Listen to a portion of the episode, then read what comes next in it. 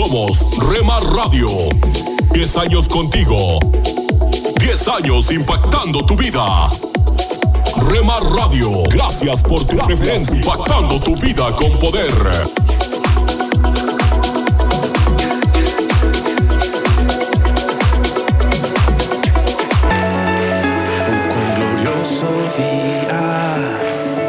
Estás escuchando Rema Radio. Transmitiendo desde Jalisco, México. Cuando la tumba fue impactando tu vida con poder. glorioso día. Estás escuchando Tiempo devocional, un tiempo de intimidad con Dios. Sobre todo, tu majestad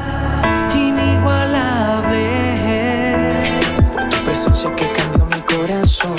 Escucha y comparte. Comparte. El dolor, no te imaginas cuánto. Tiempo devocional. A mi friend, Espíritu Santo. En las plataformas Spotify, Google Podcast, Amazon Music y donde quiera que escuches tus podcasts. Te agradezco, Lord, tu amor nunca me abandonó. Thank you, Lord. Aún recuerdo aquel momento en el que te Escucha, escucha Tiempo devocional de lunes a viernes a partir de las 6 a.m. Recuerdo ver en tu mirada a través de Rema Radio. Sábados y domingos 8 a.m. por Rema Digital Radio. Que ni en mil años podré merecer. Recuerdo ver en tu mirada perdón de un padre que me amaba. Casa de Oración Santa Fe te invita a sus reuniones. Miércoles 8 pm, domingos 8 am y 11 am. Estamos ubicados. Plaza Santa Fe, Boulevard República de Honduras 104, Interior 9, Hacienda Santa Fe, Tlajomulco de Zúñiga, Jalisco. Casa de Oración Santa Fe, un lugar para adorar.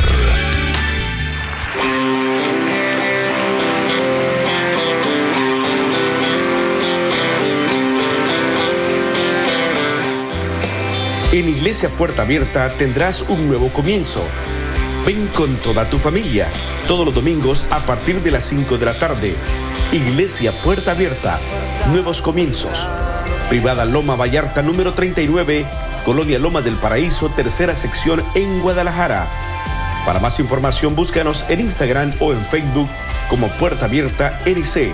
En Puerta Abierta NC somos una iglesia que crece.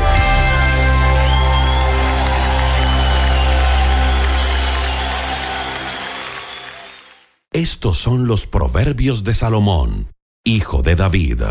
Día 2, capítulo 2. Querido jovencito, acepta mis enseñanzas, valora mis mandamientos, trata de ser sabio y actúa con inteligencia. Pide entendimiento y busca la sabiduría, como si buscaras plata o un tesoro escondido. Así llegarás a entender lo que es obedecer a Dios y conocerlo de verdad. Solo Dios puede hacerte sabio, solo Dios puede darte conocimiento. Dios ayuda y protege a quienes son honrados y siempre hacen lo bueno. Dios cuida y protege y se preocupan por el débil.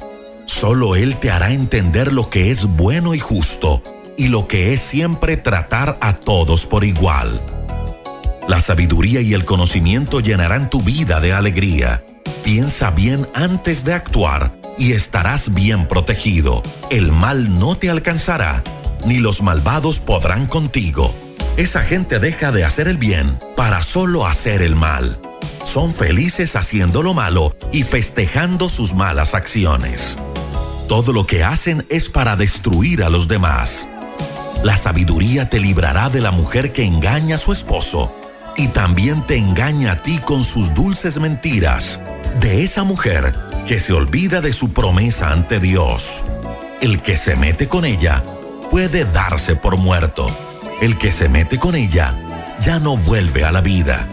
Querido jovencito, tú sigue por el buen camino y haz siempre lo correcto, porque solo habitarán la tierra y permanecerán en ella los que siempre hagan lo bueno. En cambio, esos malvados, en los que no se puede confiar, serán destruidos por completo.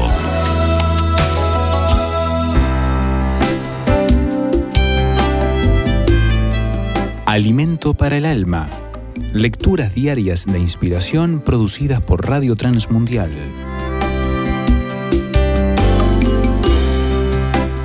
Padre nuestro. En una congregación cristiana hubo una importante celebración donde se homenajeaba a una persona. Asistió mucha gente que estaba muy bien vestida como para un evento festivo. Además de una destacada adoración musical, hubo palabras de diferentes personas sobre el homenajeado y oraciones. En el último banco se sentó alguien que volvía a congregarse.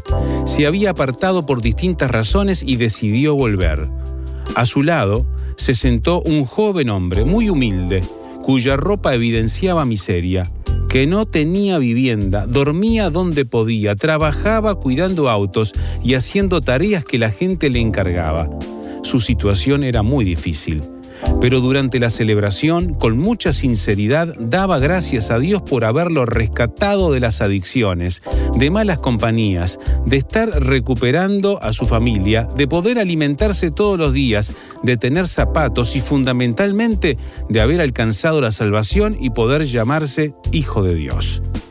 La persona que estaba a su lado y que volvía a congregarse recibió con mucho agrado el testimonio de este humilde joven fue de gran bendición, mucho más que todo lo que había oído en la celebración. Se sintió que Dios le hablaba a través del testimonio de este joven.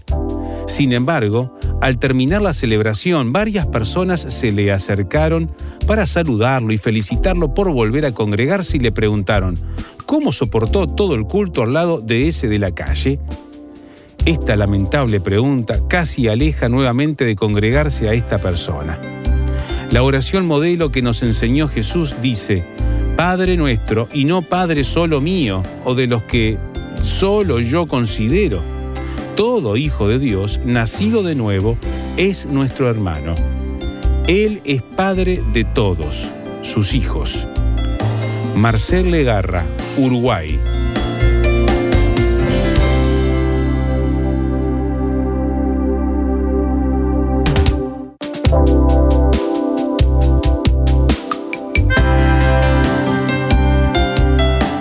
Para más información o si desea alma, escriba a apa.transmundial.org o llame aquí en México al 50 25 42 06. 50 25 42 06. Alimento para el alma es una producción de Radio Transmundial. ¿Sabes que tenemos la opción de escoger la actitud? En la vida vamos a afrontar miles de situaciones, algunas buenas y otras malas, pero tenemos la opción de escoger la actitud con la que las recibimos. Si la situación es de las malas, entender que tal vez no sea algo personal contra ti y recordar que siempre habrá una solución. Es como cuando nos dicen que la felicidad es cuestión de actitud. Hay personas que buscan el lado positivo en todo, incluso en un diagnóstico de una enfermedad incurable. Siempre hay algo que puede bendecirnos, tal vez el hecho de depender únicamente en Dios. Para todo tenemos la opción de escoger nuestra actitud. Tendremos días en los que algunas de las cosas que hacemos se nos dificultan o nos salen totalmente mal.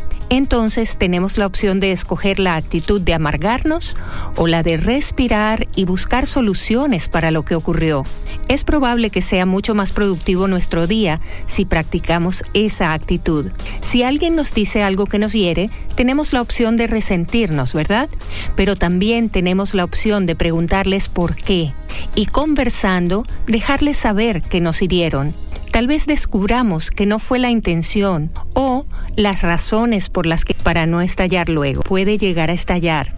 Y es porque al guardar las cosas se acumulan con otra frase que nos pareció hiriente, con otro hecho que nos dolió.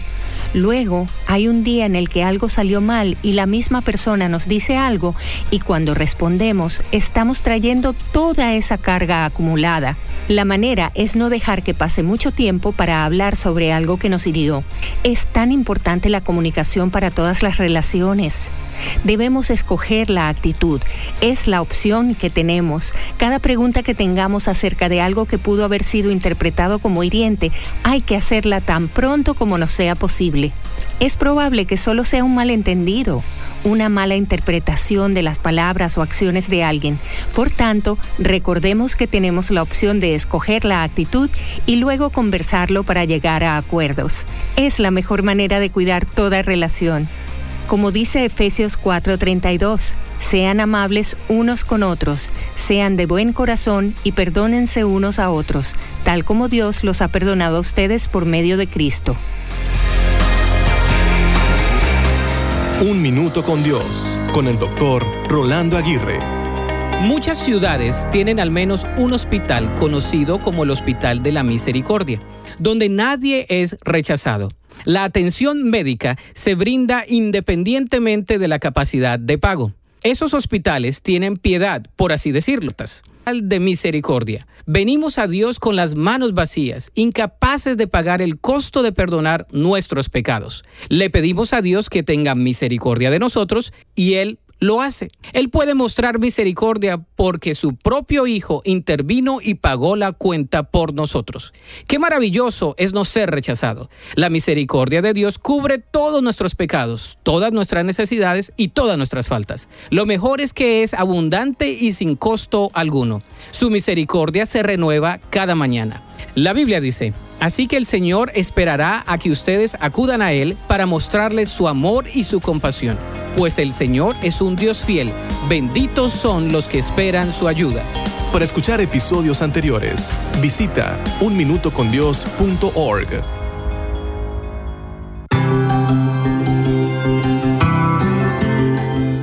Somos mujeres de esperanza.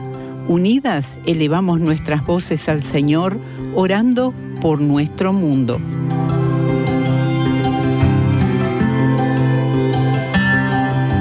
Padre, envía a tus hijos a consolar y animar a los adultos mayores en Uruguay que enfrentan soledad y depresión. Ten piedad de ellos, te lo pedimos en el nombre de Jesús. Amén.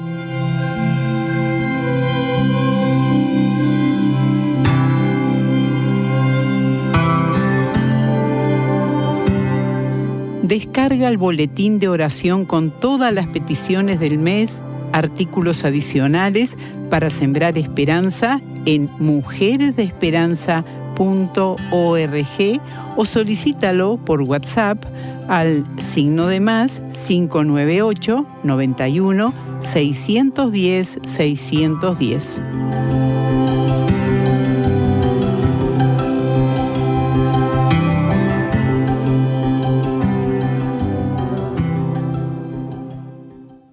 Hola, soy Dorothy. Es un deleite pensar en el Antiguo Testamento y el tabernáculo y relacionarlo con los capítulos 12 al 17 del Evangelio de Juan. Sabes, el Señor cautivó mi corazón con estos dos pasajes de las Escrituras. Siempre he relacionado el Éxodo con el libro de Hebreos y recomiendo mucho que leas juntos esos libros, porque el uno ilumina al otro. Pero existe una gran similitud cuando pensamos en nuestro Señor aproximándose a la cruz y lo que sucedió en ese gran día de triunfo, cuando Él exclamó, consumado es.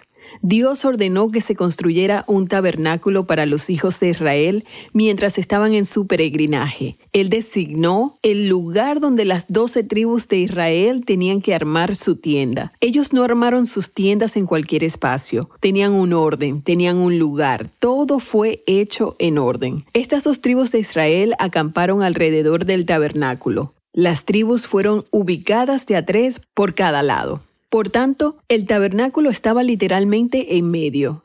Dios había dicho que viviría en medio de ellos. Dentro del tabernáculo había un modelo para la búsqueda de Jesucristo. ¿Cómo llegar a Jesucristo? Los utensilios en realidad estaban dispuestos en forma de cruz. Sí, Jesucristo habitaba en medio de sus hijos comprados con su sangre de manera similar a cuando Dios dijo que habitaría entre su pueblo redimido. El tabernáculo, la tienda del encuentro, como se le llama en algunos lugares, se construyó de acuerdo con el modelo. Es muy importante que mi vida esté conforme a su modelo, al modelo de Dios. Él me conocía antes de que yo naciera, antes de la fundación del mundo. Él me hizo diferente de cualquier otra persona. Sucede lo mismo contigo. Él quiere que estemos unidos a Cristo y que vivamos de acuerdo con lo que Él ha determinado. El tabernáculo fue construido según el modelo. A través de este modelo, el sumo sacerdote se acercaría a Dios en nombre del pueblo, representando a nuestro gran sumo sacerdote Jesucristo, a la gloria, chequina. Cuando el tabernáculo fue terminado, Dios mismo lo llenó y el tabernáculo se ensombreció con una columna de nube de día y una de fuego en la noche la gloria de la luz y la maravilla de su gloria chequina. Ni siquiera podemos entender lo que significa esa gloria y esa luz. Nuestros cuerpos no están hechos para ser capaces de manejar tal cosa, pero un día estaremos en su gloria para siempre, por la sangre de Jesucristo y por haberlo recibido personalmente. Sabes, hay una similitud entre los capítulos 12 al 17 del Evangelio de Juan y el libro de Éxodo, capítulo 25 en adelante. Te animo a leer en Juan 12 y ver cómo responde a la fuente de bronce mencionada en Éxodo 30. Eso habla de Jesús, esta fuente nuestro limpiador. Qué importante es esto. En Juan 13 habla de esto y quizás hayas leído este capítulo. Es la misma idea de corrupción diaria de nuestro pecado. Sabes, los sacerdotes en el tabernáculo tenían que lavarse las manos y los pies antes de poder entrar al lugar santo para ministrar delante de Dios. De igual manera, la contaminación nos impide tener comunión con Cristo. Debemos estar dispuestos a ir quizás muchas veces en el día y decirle, Señor, límpiame, perdóname, lávame y lléname de nuevo con tu espíritu. La limpieza es muy importante. Nos preguntamos por qué no podemos hablar con Dios. ¿Cuándo fue la última vez que fuiste a Él para limpiarte? ¿Cuándo fue la última vez que confesaste aquello que Jesús señaló en tu vida y lo llamaste por su nombre? No hablando de lo que otros hicieron o quizás de las circunstancias que te rodean, sino de por qué no confiar. Siempre pienso en la frase de nosotros quienes lo amamos y lo conocemos, reyes y sacerdotes para Dios. ¿Qué significa eso? Yo debo vivir cada día en su santa presencia, permitiéndole obrar a través de mí lo que Él ha proyectado para que yo pueda estar más consciente de vivir en el Espíritu ante Él, reconociéndolo como Rey de Reyes y Señor de Señores, y sometiéndome a su voluntad para que Él pueda ser glorificado por medio de mí. ¿Podrías hacer eso? me gustaría que lo hicieras. Y escríbeme, mi correo electrónico es dorothy.transmundial.org. Solo una voz inspira tu vida, inspira tu vida. Una voz de los cielos, con el pastor Juan Carlos Mayorga. Bienvenidos.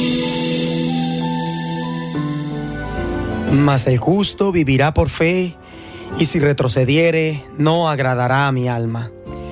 Es imposible vivir para Dios y para su reino prescindiendo de la fe. La fe trae la bendición de los que viven en abundancia. Es por eso que quienes dejan de creer, dejan de agradar a Dios y pasan de vida a muerte y de bendición a maldición, ya que solo podemos agradar a Dios por la fe. Por lo tanto, los que dependan de otros medios para hacerlo, como por ejemplo las obras de la ley, nunca lo lograrán, porque escrito está, porque todos los que dependen de las obras de la ley están bajo maldición, pues escrito está, maldito todo aquel que no permaneciere en todas las cosas escritas en el libro de la ley para no hacerlas, y que por la ley ninguno se justifica para con Dios. Es evidente porque el justo por la fe vivirá. Tratar de querer estar en bendición viviendo por las obras que demandan la ley de Dios es un disparate ese estará bajo maldición, ya que quien no practique fielmente lo que está escrito en el libro de la ley es maldito. Esto deja en evidencia que por la ley nadie es justificado delante de Dios, ya que la ley no es de fe. Si eres estas cosas, vivirá por ellas. El que está tratando de alcanzar el cielo por sus propias obras, observando la ley, está intentando lo imposible. Mal hacen quienes enseñan a obedecer la ley externamente. Si la ley no es de fe, entonces ¿por qué la Biblia nos habla de ella? La ley cumple varias funciones importantes y legítimas. Es verdad que no puede salvarnos, pero puede mostrarnos nuestra necesidad de salvación. La ley no nos puede transformar, pero puede indicarnos nuestra necesidad de transformación. El apóstol Pablo describe la ley como un ayo que puede llevarnos a Cristo según Gálatas 3:24. Santiago denomina a la ley un espejo. El espejo puede mostrarnos nuestra necesidad de limpieza, pero no puede limpiarnos. Así sucede también con la ley de Dios. Apunta hacia nuestra condición pecaminosa con el fin de motivarnos para acudir a Cristo en busca de limpieza y restauración. La ley puede diagnosticar, pero no puede tratar ni curar la enfermedad. La ley condena y cuando nos damos cuenta de nuestra condenación, también reconocemos nuestra necesidad de perdón. La ley revela la maldición en que están los que quieren depender de ella, la maldición que pesa sobre los que quebrantan sus mandamientos. Es por eso que hay que aceptar las buenas nuevas de Jesucristo, quien nos ha redimido de la maldición de la ley. Una voz de los cielos dice, Cristo nos redimió de la maldición de la ley hecho por nosotros maldición, porque está escrito, maldito todo el que es colgado en un madero, para que en Cristo Jesús la bendición de Abraham alcanzase a los gentiles, a fin de que por la fe recibiésemos la promesa del Espíritu. La ley, aunque es valiosa, no es suficiente necesita de Cristo. La letra mata, mas el Espíritu vivifica. No basta con saber lo que es recto, también necesitamos saber cómo realizar lo que es recto. Y solo mediante la aceptación de la justicia de Cristo, a través de una relación continua por la fe con Él, tendremos poder para obedecer perdón para el pecado y ayuda en todas las necesidades. Porque escrito está, porque el justo por la fe vivirá. La voz de los cielos, escúchanos, será de bendición para tu vida. De bendición para tu vida. Tome unos momentos para recibir ánimo y renovación con pautas para vivir. Cuando la ignorancia es demolida por la verdad, puede resultar alarmante, quizás devastador. Descubrir que el abultamiento es, en su cuello es cáncer le intranquiliza, pero sin duda ese conocimiento puede salvarle la vida. A nadie le gusta pensar en el bisturí del cirujano o en tratamientos de quimioterapia o radiación, pero perder el cabello o apetito es preferible a perder la vida. ¿Cómo saber qué es la verdad o qué es prejuicio? ¿Confía usted en la palabra de alguien más puede descubrir la verdad por sí mismo. Cuando Pablo realizó una gira de conferencias en Grecia, llegó a un lugar identificado en la actualidad como Berea. Los bereanos aceptaron rápidamente lo que dijo Pablo, ¿verdad? No exactamente. El doctor Lucas dice que recibieron el mensaje con gran entusiasmo, pero a la vez examinaron todos los días las escrituras para ver si lo que Pablo predicaba era verdad. Ellos sabían lo que era verdad y estaban completamente convencidos de la veracidad de las escrituras. ¿Tiene usted ese tipo de seguridad? Puede que responda sí, pero lo más probable es que no esté seguro. Muchas personas inteligentes en la actualidad nunca han sido más allá de la portada de la Biblia. Hace mucho tiempo atrás apagaron las luces y dejaron de pensar por sí mismos, aceptando la mentalidad de los profesores o de nuestra cultura o de nuestra sociedad. La ignorancia no es reconfortante y la fe no es ciega. Encender las luces puede requerir un poco de pensamiento, algo de investigación, hacer algunas preguntas difíciles sobre su vida personal y estar dispuestos a aceptar la verdad que Dios quiere revelarle a usted pero a través de su Hijo. Jesús dijo, entonces conocerás la verdad y la verdad te libertará. Haga agujeros en su oscuridad y deje que entre la luz. Acaba de escuchar a Eduardo Palacio con Pautas para Vivir, un ministerio de Guidelines International. Permita que esta estación de radio sepa cómo el programa le ha ayudado. Acompáñenos en la próxima emisión de Pautas para Vivir. Gracias por su sintonía.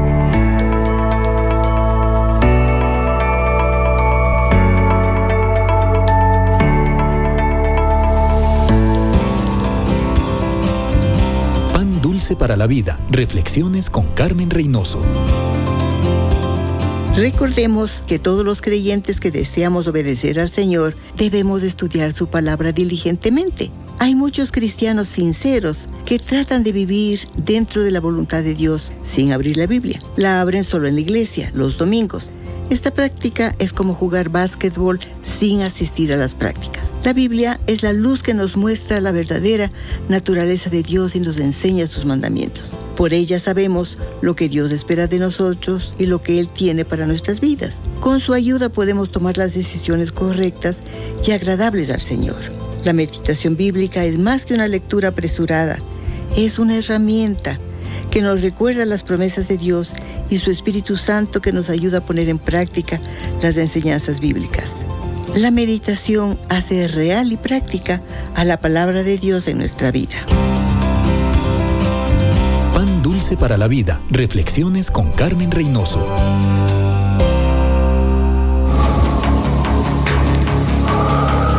En las nubes de la incertidumbre, el dolor y el desaliento, surge un rayo de esperanza en la voz internacional de la radio de Guillermo Villanueva.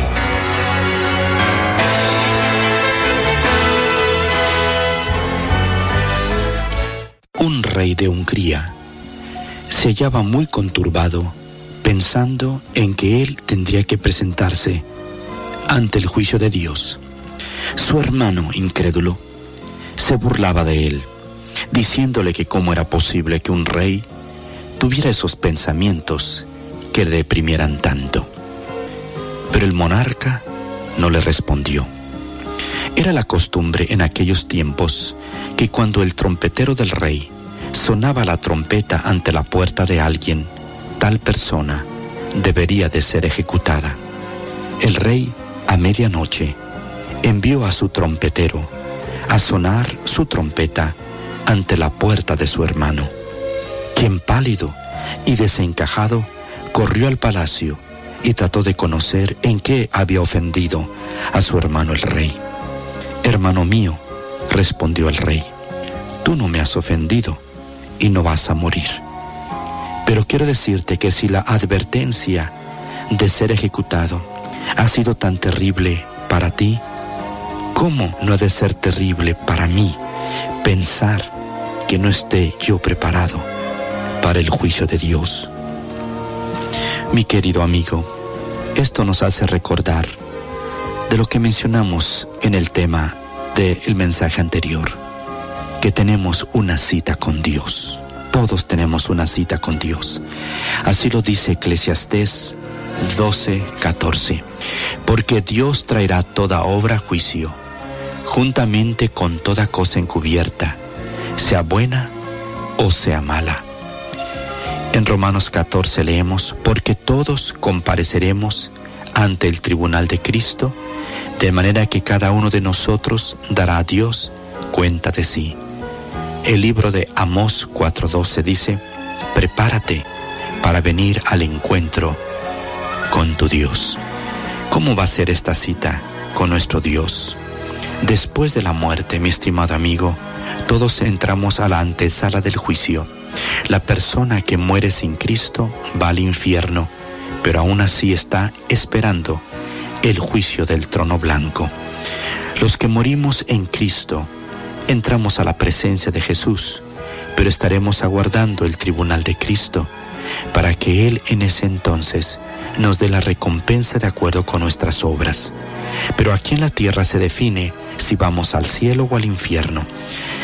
Cuando recibimos a Cristo, vamos al cielo. Y si no lo aceptamos, vamos al infierno.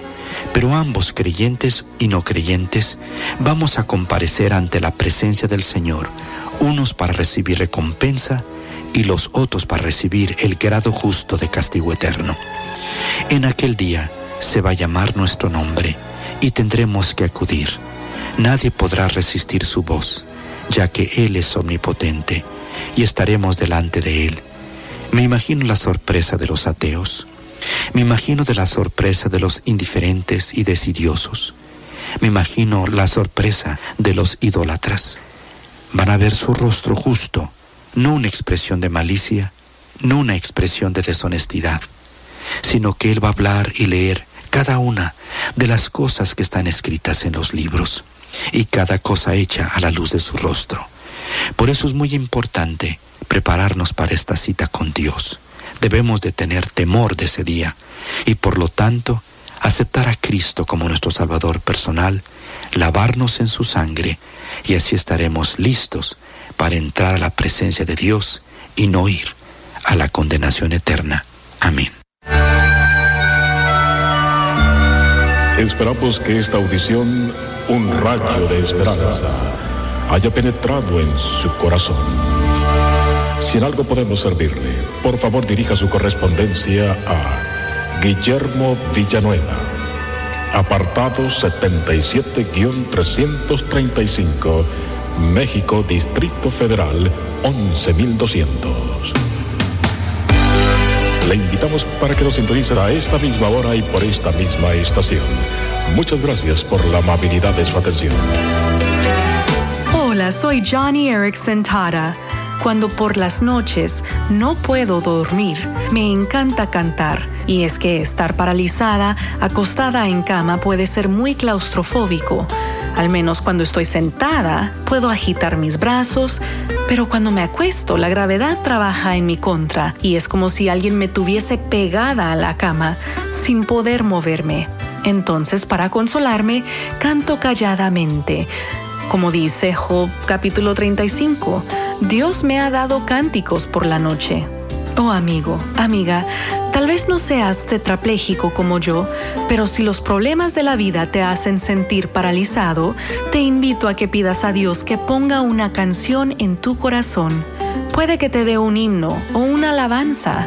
Hoy acompáñame en entonar alabanzas a Dios y su luz iluminará tus noches oscuras.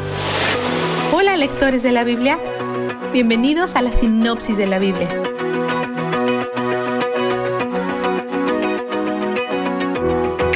Es importante tener expectativas adecuadas para este libro.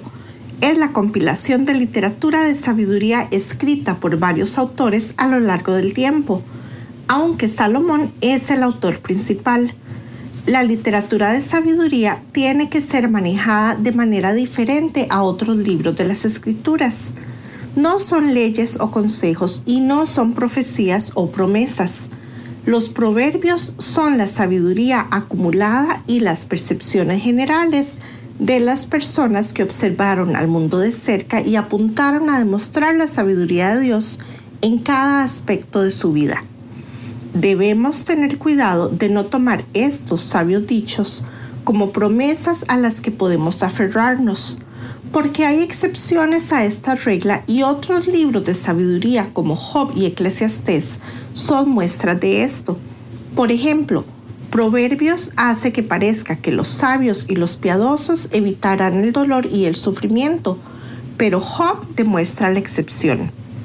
Esa es otra razón por la que es importante para nosotros leer todas las escrituras y no sacar fuera de contexto cosas que nos hacen sentir bien, con poder o con derecho. Proverbios presenta repetidamente tres tipos de personas, los sabios, los necios y los simples. La persona sabia camina en la justicia y el temor de Dios. El necio se apoya en su propio entendimiento y no busca a Dios o descaradamente se revela contra él. Y el simple se desvía fácilmente o no presta atención a las realidades más profundas de la vida. Presta atención a esas tres personas. Ajustar tu mentalidad puede ser un desafío, especialmente porque Proverbios se siente en ocasiones como una lista de cosas por hacer, pero sigue buscando a Dios en este libro. Muchos de los versos son ideas independientes, por lo que cubriremos principalmente los que son potencialmente confusos problemáticos o útiles. El libro comienza con un padre que le da instrucciones a su hijo y cierra con una madre que le da instrucciones a su hijo. El padre implora a su hijo que busque y valore la sabiduría, que sea abierto a la enseñanza. Él personifica la sabiduría como mujer, pero ella no es todo rosas y luz del sol. Ella tiene algunas palabras firmes para el necio e inexperto y dice que serán dejados con sus propias intrigas. A veces dejar que una persona se acueste en la cama que ha hecho es la mejor manera de conseguir que compren un colchón nuevo. Este pasaje también señala que la pasividad es tan perversa y necia como la búsqueda activa del pecado. Tanto los simples como los necios mueren, ya sea como resultado de la acción o la inacción. El capítulo 2 enumera las cosas deseables que Dios proporciona y nos dice que busquemos sabiduría, conocimiento, entendimiento y discernimiento. Son como los músculos de tu alma, fortalecidos por el Espíritu de Dios. El capítulo 3 nos llama a confiar en Dios con todos los detalles de nuestras vidas y caminar en sus caminos. Cuando caminamos en obediencia a Dios y lo honramos, tenemos más paz que cuando hacemos lo nuestro. Incluso puede ser una paz que no tiene sentido dada su situación. Pero la obediencia agrega paz donde el caos parece natural. La sabiduría también puede protegernos de tener miedo en situaciones de temor. Estas bendiciones no son simplemente el resultado del conocimiento o la obediencia. Están enraizadas en la cercanía de Dios. Y la sabiduría misma no es lo que nos trae paz, es la cercanía del Dios de la sabiduría. Y la obediencia no significa nada a menos que nuestros corazones estén comprometidos con el Dios al que le obedecemos. De hecho, la obediencia se puede sentir como un esfuerzo si lo hacemos para ganar algo en lugar de hacerlo en respuesta al Dios que nos ama a pesar de nosotros mismos. Vistazo de Dios. Confía en el Señor de todo corazón y no en tu propia inteligencia. Reconócelo en todos tus caminos y Él allanará tus sendas. No seas sabio en tu propia opinión, más bien, teme al Señor y huye del mal. Proverbios 3, 5, 7. Dios quiere que le hablemos sobre todo quiere salvarnos de la tiranía del yo. Ni nuestros corazones ni nuestras mentes deberían guiarnos en última instancia. No tenemos que confiar en nuestros corazones, tenemos que confiarle nuestros corazones a Dios. No tenemos que apoyarnos en nuestra propia comprensión, tenemos que apoyarnos completamente en la suya. No tenemos que hacer lo nuestro, tenemos que reconocerlo en todos nuestros caminos. No tenemos que ser sabios en nuestros propios ojos. Tenemos que afirmar que necesitamos su ayuda. Él hace nuestros caminos rectos, se preocupa por cada detalle y nunca está demasiado ocupado para hablar sobre lo que estamos pasando. Después de todo, Él está pasando por esto con nosotros. E incluso aquí, en medio de esto. Él es donde el júbilo está. La sinopsis de la Biblia es presentada a ustedes gracias a D-Group, estudios bíblicos y de discipulado que se reúnen en iglesias y hogares alrededor del mundo cada semana. Lecturas diarias de unánimes. La lectura de hoy es tomada del Evangelio de Mateo. Allí en el capítulo 25 Vamos a leer desde el versículo 14 hasta el versículo 30, donde Jesús nos dice, El reino de los cielos es como un hombre que, yéndose lejos, llamó a sus siervos y les entregó sus bienes. A uno dio cinco talentos, a otro dos y a otro uno. A cada uno conforme a su capacidad, y luego se fue lejos. El que recibió cinco talentos fue y negoció con ellos, y ganó otros cinco talentos. Asimismo, el que recibió dos, ganó también otros dos. Pero el que recibió uno, hizo un hoyo en la tierra y escondió el dinero de su señor. Después de mucho tiempo, regresó el señor de aquellos siervos y arregló cuentas con ellos. Se acercó el que había recibido cinco talentos y trajo otros cinco talentos, diciendo, Señor, cinco talentos me entregaste. Aquí tienes. He ganado otros cinco talentos sobre ellos. Su señor le dijo, Bien, buen siervo y fiel. Sobre poco has sido fiel, sobre mucho te pondré. Entra en el gozo de tu Señor. Se acercó también el que había recibido dos talentos y dijo, Señor, dos talentos me entregaste. Aquí tienes. He ganado otros dos talentos sobre ellos. Su señor le dijo, Bien, buen siervo y fiel. Sobre poco has sido fiel, sobre mucho te pondré. Entra en el gozo de tu Señor. Pero acercándose también el que había recibido un talento, dijo, Señor, te conocía que eres hombre duro, que ciegas donde no sembraste y recoges donde no esparciste. Por lo cual tuve miedo, y fui y escondí tu talento en la tierra. Aquí tienes lo que es tuyo. Respondiendo su señor le dijo, Siervo malo y negligente, ¿sabías que ciego donde no sembré y que recojo donde no esparcí? Por tanto, debías haber dado mi dinero a los banqueros, y al venir yo, hubiera recibido lo que es mío con los intereses. Quitadle pues el talento y dadlo al que tiene diez talentos, porque al que tiene le será dado y tendrá más, y al que no tiene, aún lo que tiene le será quitado. Y al siervo inútil, echadlo en las tinieblas de afuera. Allí será el lloro y el crujir de dientes. Y la reflexión de este día se llama La edad fatal para la familia Platero. Manlo Platero miró el pastel de cumpleaños. Un lindo pastel cargado con 50 velitas. Estaba ya por soplar y apagarlas todas, mientras la familia y los invitados cantaban cumpleaños feliz. Pero antes, quiso decir unas palabras.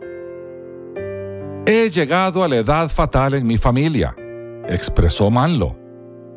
Quiero brindar por la última noche de sueño profundo y completo que tendré en mi vida. Dicho esto, sopló las velas y todas se apagaron al instante. ¿Qué quería decir con esas palabras? Manlo Platero, italiano, pertenecía a una familia que, desde el año 1822, había visto morir de insomnio y falla del corazón, poco después de cumplir los 50 años de edad, a casi todos sus varones. Nadie sabe a qué se debe, explicó el doctor Stefano Albertazzi de Roma, Italia. Pero todos los hombres de esa familia sufren el mismo triste destino. He aquí un caso curioso. Los varones de la familia Platero, no bien cumplían 50 años, contraían una severa forma de insomnio que en poco tiempo los mataba.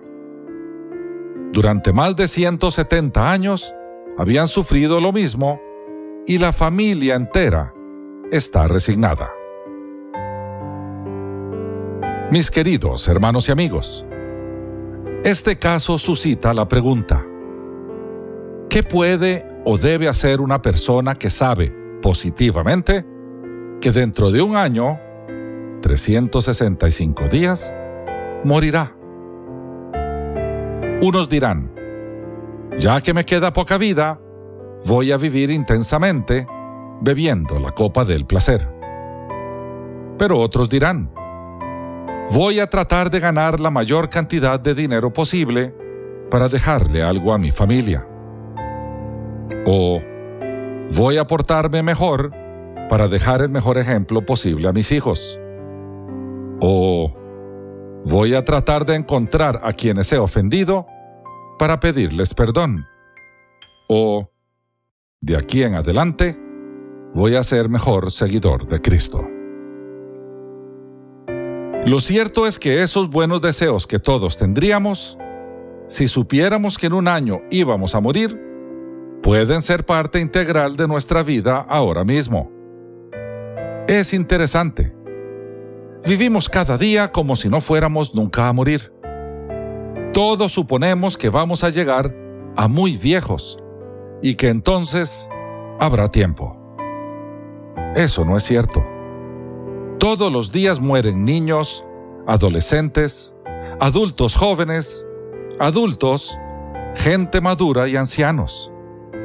Y nadie garantiza que la nuestra va a ser una muerte tardía. Hoy mismo deberíamos vivir como si fuéramos a morir mañana. Y entonces nos fuésemos a presentar ante nuestro juez a rendir cuentas. La gran pregunta es, ¿qué haríamos diferente? Que Dios te bendiga. Somos Rema Radio. 10 años contigo. 10 años impactando tu vida. Rema Radio, gracias por tu preferencia. Impactando tu vida con poder.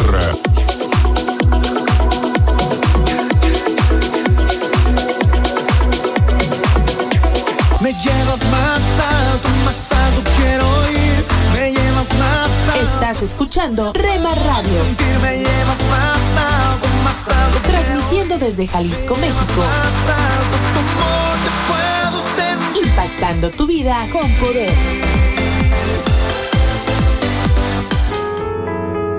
Estás escuchando Tiempo devocional, un tiempo de intimidad con Dios. Sobre todo, tu majestad inigualable es. Voy a iluminar con tu luz. Escucha y comparte. Comparte. Tiempo devocional. En las plataformas Spotify, Google Podcast, Amazon Music y donde quiera que escuches tus podcasts. Para que linterna si estás conmigo.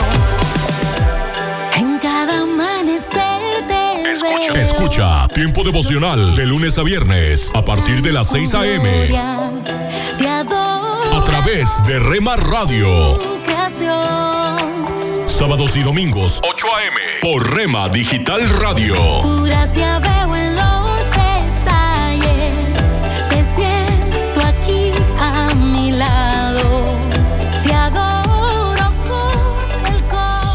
Casa de Oración Santa Fe te invita a sus reuniones. Miércoles 8 pm, domingos 8 am y 11 am. Estamos ubicados. Plaza Santa Fe, Boulevard República de Honduras 104, Interior 9, Hacienda Santa Fe, Tlajomulco de Zúñiga, Jalisco. Casa de Oración Santa Fe, un lugar para adorar.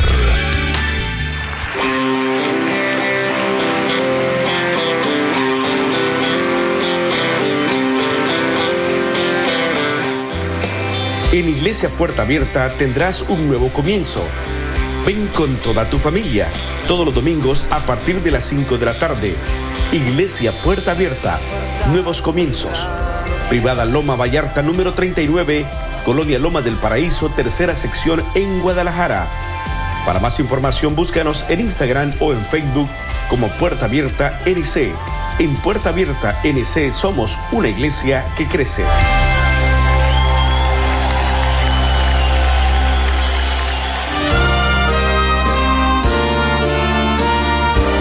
Presentamos La Buena Semilla, una reflexión para cada día del año. La buena semilla para hoy se encuentra en el Salmo 119-151. cercano estás tú, oh Señor. Y en el Salmo 63, 1, Dios, Dios mío eres tú, de madrugada te buscaré, mi alma tiene sed de ti. La reflexión de hoy se titula La mirada de Dios. El primer versículo de hoy exhibido en mi sala suscitó un comentario de una amiga. ¡Qué mensaje tan opresor! También podrías dibujar un ojo que nos vigilara día y noche. Sin embargo, para mí, como para muchos cristianos, este versículo da una paz y una esperanza infinitas. Hay varias maneras de colocarse bajo la mirada de Dios. Para el que cree en Dios y confía en su amor, es tranquilizante saber que el Señor está cerca de él. Sé que me escucha cuando oro, que vela sobre mí, le cuento mis problemas y su paz inunda mi corazón, pues sé que comparte mis penas y que todo lo que hará por mí será bueno. Es cierto que para el que no conoce a Dios esto puede parecer espantoso, Dios, quien es tan bueno y lleno de gracia para con sus hijos, es un Dios justo y no puede pasar por alto nuestros pecados. Todas las cosas están desnudas y abiertas ante Él. Horrenda cosa es caer en manos del Dios vivo, dice Hebreos 4:13 y 10:31. Sin embargo, mi amigo, ese mismo Dios nos ama y dio a su Hijo unigénito para purificarnos de nuestros pecados. La sangre de Jesucristo, su Hijo, nos limpia de todo pecado. Si confesamos nuestros pecados, Él es fiel y justo para perdonar nuestros pecados y limpiarnos de toda maldad. Primera de Juan 1, 7 y 9. Si creemos en el valor de la sangre de Cristo, en su obra perfecta, entonces encontraremos el descanso, la paz con Dios y el gozo de saber que Él está tan cerca de nosotros. Dios se nos presenta con gran amor como un Padre que nos ama. ¿Podríamos tener miedo a su mirada entonces?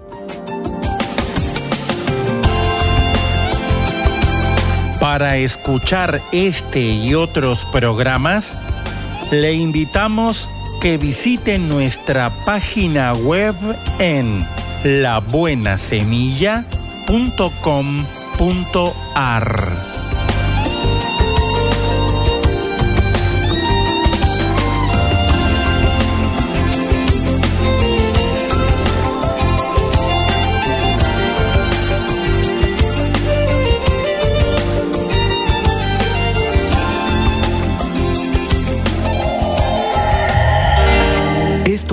la palabra para ti hoy. Y la palabra para ti hoy es Busca la paz de Dios, escrita por Bob Gass. En Isaías 55:12 leemos, Ustedes saldrán con alegría y serán guiados en paz. Dios nos revela su voluntad en varias formas. Una de ellas es dándonos una sensación de paz que confirma que estamos haciendo lo correcto. Pablo lo escribió así, que gobierne en sus corazones la paz de Cristo, en Colosenses 3:15. Esto significa que debe seguir la regla de la paz. También escribió Pablo, la paz de Dios que sobrepasa todo entendimiento cuidará sus corazones y sus pensamientos. Filipenses 4:7. No necesitas todas las respuestas para tener paz sobre algo. El general Eisenhower tuvo que enfrentar la responsabilidad de tomar una de las decisiones más trascendentales jamás planteadas a un hombre.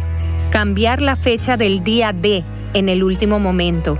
Si no lo hacía bien, miles de soldados aliados podrían morir. ¿Qué te parece esa presión? pero él era el general a cargo y el único que podía tomar la decisión. En retrospectiva escribió, sabía que no tenía la sabiduría necesaria, así que recurrí a Dios. Le pedí que me diera sabiduría, me rendí a Él y me dio una clara dirección, me dio perspectiva para ver lo que era correcto y me dotó con el valor para tomar mi decisión. Y finalmente me dio paz mental con la certeza de que si Dios me había guiado a la decisión, podía dejarle los resultados a él. ¿Estás ansioso porque está en tus manos tomar hoy una decisión que no solo te afectará a ti, sino también a otros? Recuerda entonces que la palabra para ti hoy es, ora, confía en la dirección de Dios, pídele paz, actúa y confía en Él para el resultado. Un mensaje a la conciencia. Un momento de reflexión en la vida diaria. Escúchelo hoy en la voz de Carlos Rey. En este mensaje tratamos el siguiente caso de una mujer que descargó su conciencia de manera anónima a nuestro sitio conciencia.net, autorizándonos a que la citáramos. He tenido discusiones con el padre de mi hija porque no le he podido perdonar que cuando estaba embarazada dudó de su paternidad. Ahora se volvió a encontrar con la niña, pero aunque todo está bien, me matan esos recuerdos día a día. Lloro y a veces no puedo dormir. Todavía recuerdo las cosas como si hubieran sido ayer. Siento que si nosotros dos seguimos peleando, vamos a afectar a la niña. Este es el consejo que le dio mi esposa. Estimada amiga, al parecer usted está muy afligida. Se siente tan devastada que no ha estado dispuesta a perdonar. Quizá crea en el subconsciente que el padre de su hija debe pagar las consecuencias por haber desconfiado de usted. Sabe usted que él la hirió emocionalmente y por eso cree que si lo perdonara, él ya no tendría que afrontar las consecuencias. A usted le parece que si continúa negándose a perdonarlo, tarde o temprano tal vez él sienta algo del dolor que está sintiendo usted. Esta manera de pensar le parece lógica a usted. Él debe sufrir así como está sufriendo usted. Pero el problema es que en vez de herirlo a él, usted está haciendo que él piense que es difícil razonar con usted. Le está robando a usted constantemente el gozo de estar con la hija, convirtiendo ese tiempo feliz en un requisito que él tiene que cumplir. Es casi como si lo estuviera obligando a hacer penitencia. Cuando insistimos en no perdonar, somos nosotros los que perdemos. Según ciertos estudios médicos, el negarse a perdonar va acompañado de ansiedad, estrés, enojo y hostilidad. Esas emociones pueden tener efectos negativos en nuestro ritmo cardíaco, nuestra presión arterial y en nuestra capacidad de combatir las enfermedades. Y esos efectos aumentan el riesgo de depresión, enfermedad del corazón y diabetes. En cambio, el perdonar reduce los niveles de estrés y mejora la salud física. Jesucristo enseñó, no juzguen y no se les juzgará. No condenen y no se les condenará. Perdonen y se les perdonará. Esa enseñanza, junto con otras en la Biblia, dejan en claro que Dios nos perdonará nuestros pecados solo después de que nosotros hayamos perdonado a otros por lo que nos han hecho. De ahí que cuando le pedimos a Dios en el nombre de su Hijo Jesucristo que perdone nuestros pecados, debemos asegurarnos primero de que hemos perdonado a los demás. El perdón no es un sentimiento, es una opción. Así que le recomendamos que tome la decisión de perdonar al padre de su hija no solo porque Cristo enseñó que debemos hacerlo, sino también porque el perdonar mejorará su salud y porque quiere que Dios la perdone por los pecados que ha cometido usted. Con eso termina lo que Linda, mi esposa, recomienda en este caso. El caso completo se puede leer si se pulsa la pestaña en conciencia.net que dice casos y luego se busca el caso 726. Si desea recibir un mensaje a la conciencia a diario por correo electrónico, puede ingresar a nuestro sitio conciencia.net y suscribirse hoy mismo. ¿Cómo sanó tu alma al perdonar o ser perdonado? ¿Cómo se fortalecen las relaciones interpersonales mediante el perdón y el compromiso? El pensamiento de hoy está escrito por Lisa Samra. Lisa escribe. 80 años de matrimonio. Los tíos abuelos de mi esposo celebraron este hito asombroso el 31 de mayo de 2021. Tras un encuentro casual en 1941, cuando ella todavía estaba en la escuela secundaria, La joven pareja tenía tantos deseos de casarse que se fugó el día después de la graduación. Ambos creen que Dios los unió y los ha guiado todos estos años. Los dos coinciden en que una clave para sostener su relación ha sido la decisión de elegir perdonar. Todos los que mantienen una relación saludable entienden que habitualmente es necesario perdonar por las formas en que se hieren unos a otros, ya sea con palabras duras, promesas incumplidas o tareas olvidadas. En un pasaje de la Biblia, escrito para ayudar a los creyentes en Jesús a vivir en unidad, Pablo se refiere al papel vital del perdón. Después de instar a sus lectores a vestirse de misericordia, de benignidad, de humildad, de mansedumbre, de paciencia, los alienta a perdonarse unos a otros si alguno tuviere queja contra otro. Y lo más importante es que todo sea guiado por el amor. Esta clase de relaciones son una bendición. Que Dios nos ayude a cultivar relaciones saludables caracterizadas por el amor y el perdón. Oremos. Jesús, ayúdame a perdonar a otros tal como tú me perdonaste a mí. Amén. El pensamiento de hoy fue traído a ustedes de parte de Ministerios Nuestro Pan Diario. Somos Rema Radio. 10 años contigo. 10 años impactando tu vida. Rema Radio, gracias por tu preferencia. Impactando tu vida con poder.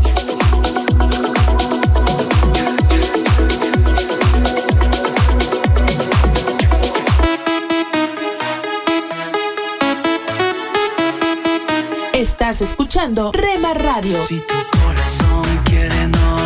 Transmitiendo desde Jalisco, México.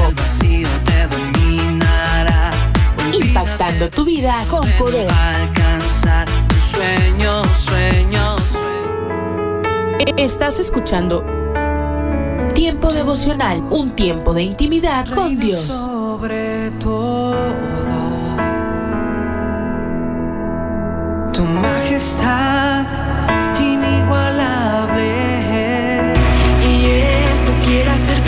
fe. Escucha y comparte. Comparte. Movido, Tiempo devocional. En las plataformas Spotify, Google Podcast, Amazon Music y donde quiera que escuches tus podcasts. seré movido. No hay experiencia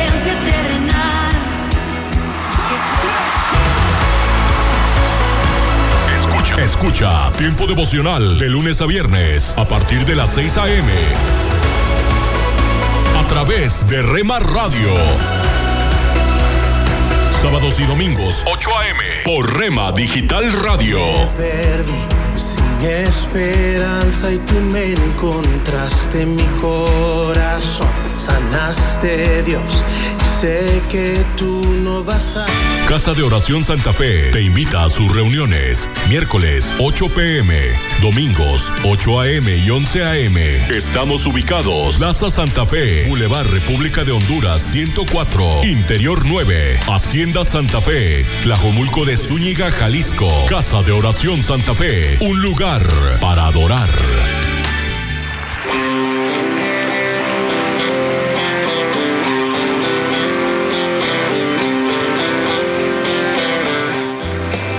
En Iglesia Puerta Abierta tendrás un nuevo comienzo. Ven con toda tu familia, todos los domingos a partir de las 5 de la tarde. Iglesia Puerta Abierta, nuevos comienzos. Privada Loma Vallarta número 39, Colonia Loma del Paraíso, tercera sección en Guadalajara. Para más información búscanos en Instagram o en Facebook como Puerta Abierta NC. En Puerta Abierta NC somos una iglesia que crece.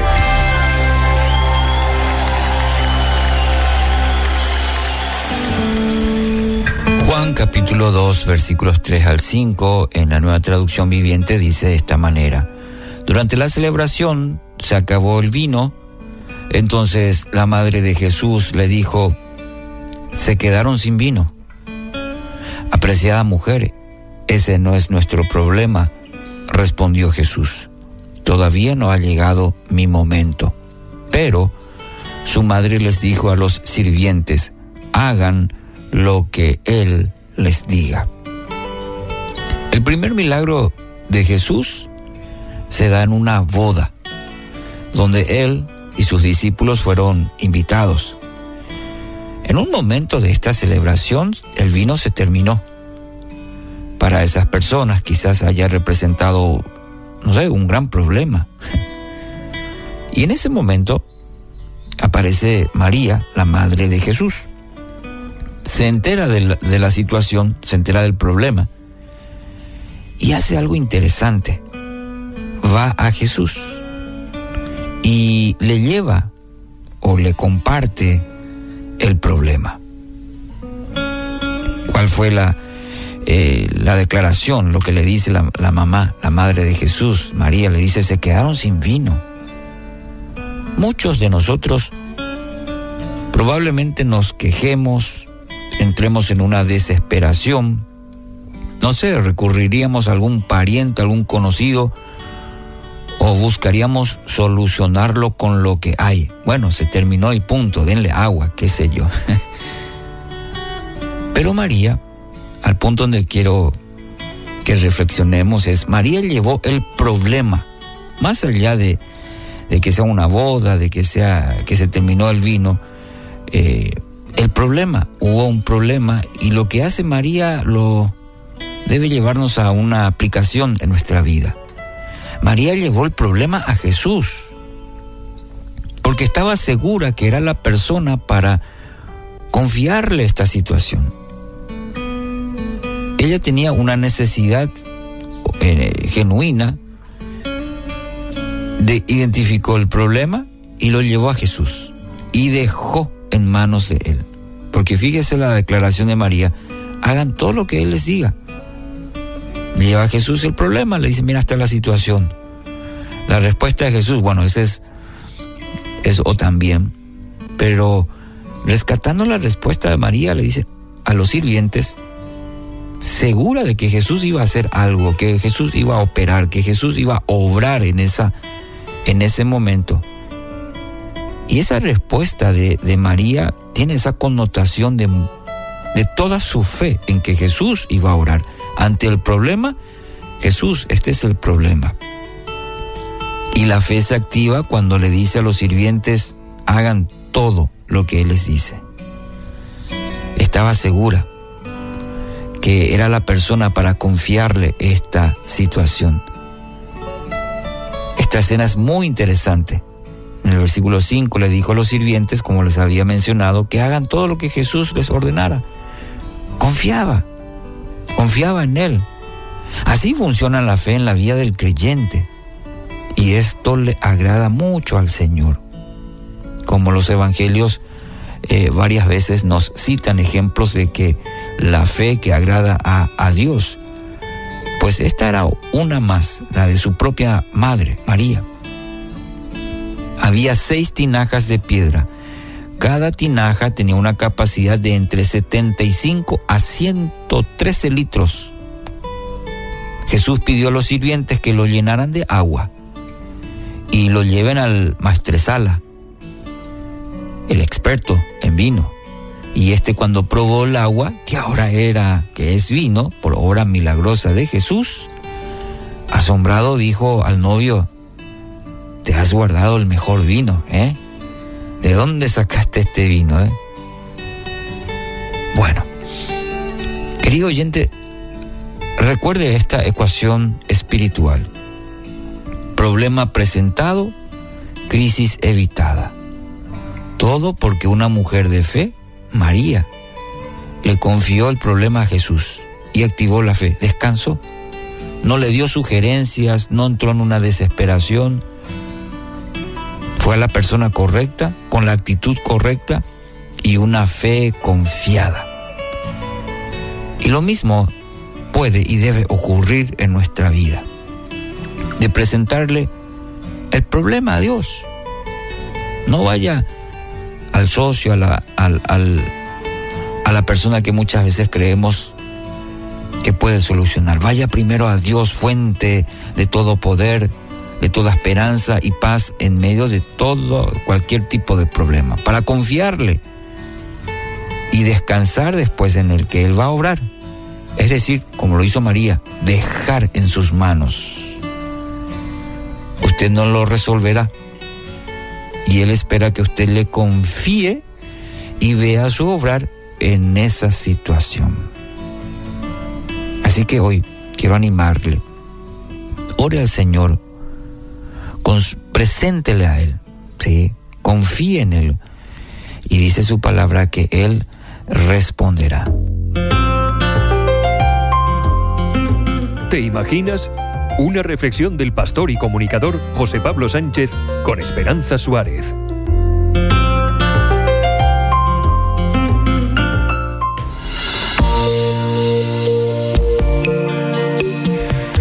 Por muchos años, Catherine fue cirujana de urgencias hospitalarias. Cada día luchaba contra la muerte. Un joven con el cráneo abierto por un bate de béisbol mientras dormía junto a su esposa, también golpeada y asesinada ante los ojos de su hijo de cuatro años. Un chaval de 15 años desangrándose por una herida de bala que muere mientras le opera. Inmediatamente otro con una bala en la cabeza y la madre gritando desconsolada. A la mañana siguiente, cuenta Catherine, me sentía desesperada. Cada uno de mis pacientes había sufrido a manos de alguien que no veía ningún valor en él. ¿Cómo podía Dios permitir tanta maldad? Ver la muerte de frente, la sangre y la fragilidad de la vida llevó a Catherine más de una vez a huir de la ciudad y buscar en plena naturaleza una respuesta del cielo. Después del trabajo, conduje durante horas. A 100 kilómetros de mi casa aparqué en un puente. Miré las montañas, el brillo del agua bajo el puente. Agarré la barandilla, incliné mi cara contra el viento, respiré y sentí. Nada. No sentí nada. Separé mis labios para orar, pero no salió ni una sola palabra. Pensé que Dios, si existía, me había abandonado. Después caí en el agnosticismo, confiesa Catherine. La duda me condujo a la desesperanza y a la desesperanza a la desesperación. Soñé con el sueño eterno, la aniquilación. Luché contra el impulso de regresar al puente sobre el río y lanzarme. Solo el amor por mi marido me trajo a casa cada noche. Un día ingresó en urgencias un hombre de mediana edad que había sufrido un paro cardíaco tenía una lesión cerebral grave y dependía de un respirador mecánico para vivir en estado vegetativo. Los neurólogos predijeron que nunca se recuperaría. Sin embargo, su esposa permanecía a su lado día y noche, clamando a Dios por él. Una mañana, Catherine encontró a la esposa feliz y cantando al lado de la cama. Me quedé dormida anoche mientras oraba y cuando desperté sabía que todo iría bien, declaró. Dios me dijo que todo iba a salir bien.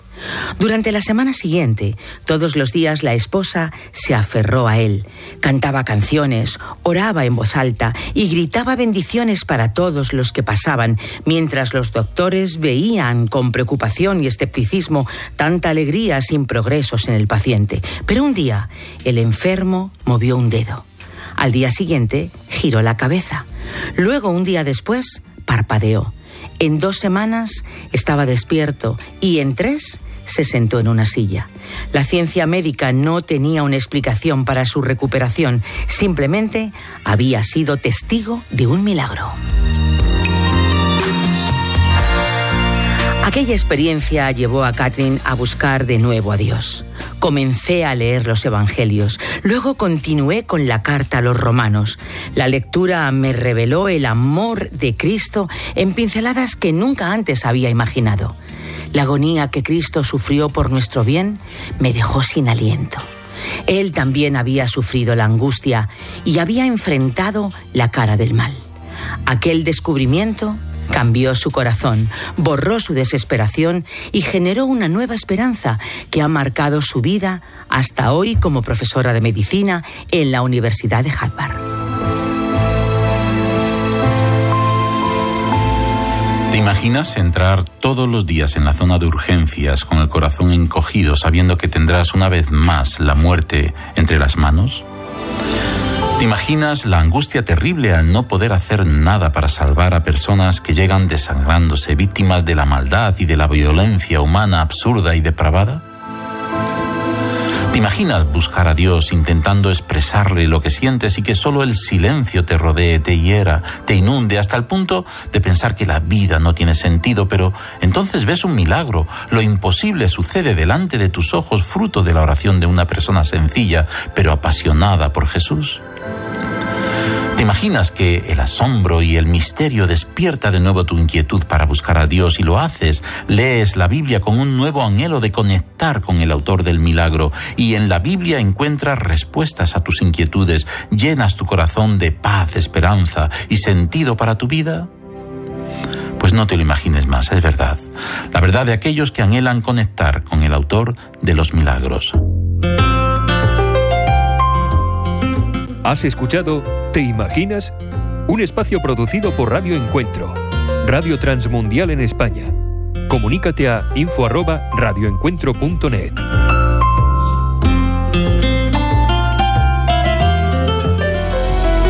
Interesante frase del político estadounidense Abraham Lincoln, que dijo, ¿acaso no destruimos a nuestros enemigos cuando los hacemos amigos nuestros? A menudo es difícil mostrar compasión hacia las personas que no conocemos o con quienes resulta difícil relacionarse. Pero mucho más difícil es cuando las personas nos odian, nos amenazan o incluso nos atacan. La relación con los demás siempre nos lleva a devolver el pago con la misma moneda. Es decir, aplicamos la famosa frase de la ley del talión, ojo por ojo y diente por diente. A eso también llamamos venganza. Estamos de acuerdo con que ningún mal que nos hagan es justificable, tampoco es agradable. Pero si enfocamos este tema rápido llegaremos a la conclusión que la ley del talión tampoco apacigua esa sed de venganza. Al contrario, más bien incrementa el enojo, la ira y más aún queremos vengarnos. Porque una venganza es más que la otra. Así que a lo largo ya no estamos hablando de pagar con la misma moneda, sino más bien buscamos la moneda de mayor curso disponible para pagar así lo que consideramos una ofensa o un daño a nuestras vidas. Cuando Jesús indicaba a sus oyentes la mejor aplicación de la ley al considerar a los enemigos y pagarles con una moneda que no se esperaban, es decir, con bendición ante la maldición y con bondad ante la maldad, Jesús tenía en mente el ejemplo que él veía en su Padre. Pues las escrituras dicen que Dios hace salir su sol sobre buenos y malos por igual. Estamos hablando de un amor incondicional. De hecho, la máxima demostración de amor incondicional es la gracia de Dios a través de Jesucristo, pues Él nos amó a pesar de nuestro pecado. Así que podemos aprender de este ejemplo y ofrecer gracia al enemigo.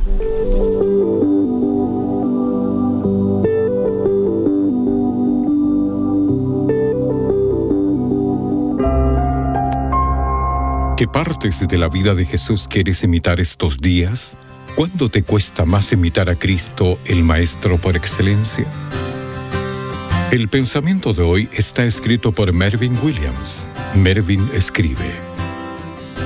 En un vídeo viral, una estudiante de karate de tres años imitaba a su instructor. Con pasión y convicción, la pequeña repetía con su líder el credo del estudiante. Después imitaba todo lo que su maestro decía y hacía, y le salía bastante bien. Una vez Jesús declaró, el discípulo no es superior a su maestro, mas todo el que fuere perfeccionado será como su maestro. Les dijo a sus discípulos que para imitarlo debían ser generosos y llenos de amor y no juzgar, y discernir a quién seguirían. ¿Acaso puede un ciego guiar a otro ciego? ¿No caerán ambos en el hoyo? Esta norma descalifica a los fariseos que eran ciegos guías de ciegos y llevaban a la gente al desastre. Los discípulos debían entender la importancia de seguir a su Maestro. Su objetivo era parecerse más a Jesús. Era importante que prestaran mucha atención a la instrucción de Cristo sobre la generosidad y el amor y la pusieran en práctica.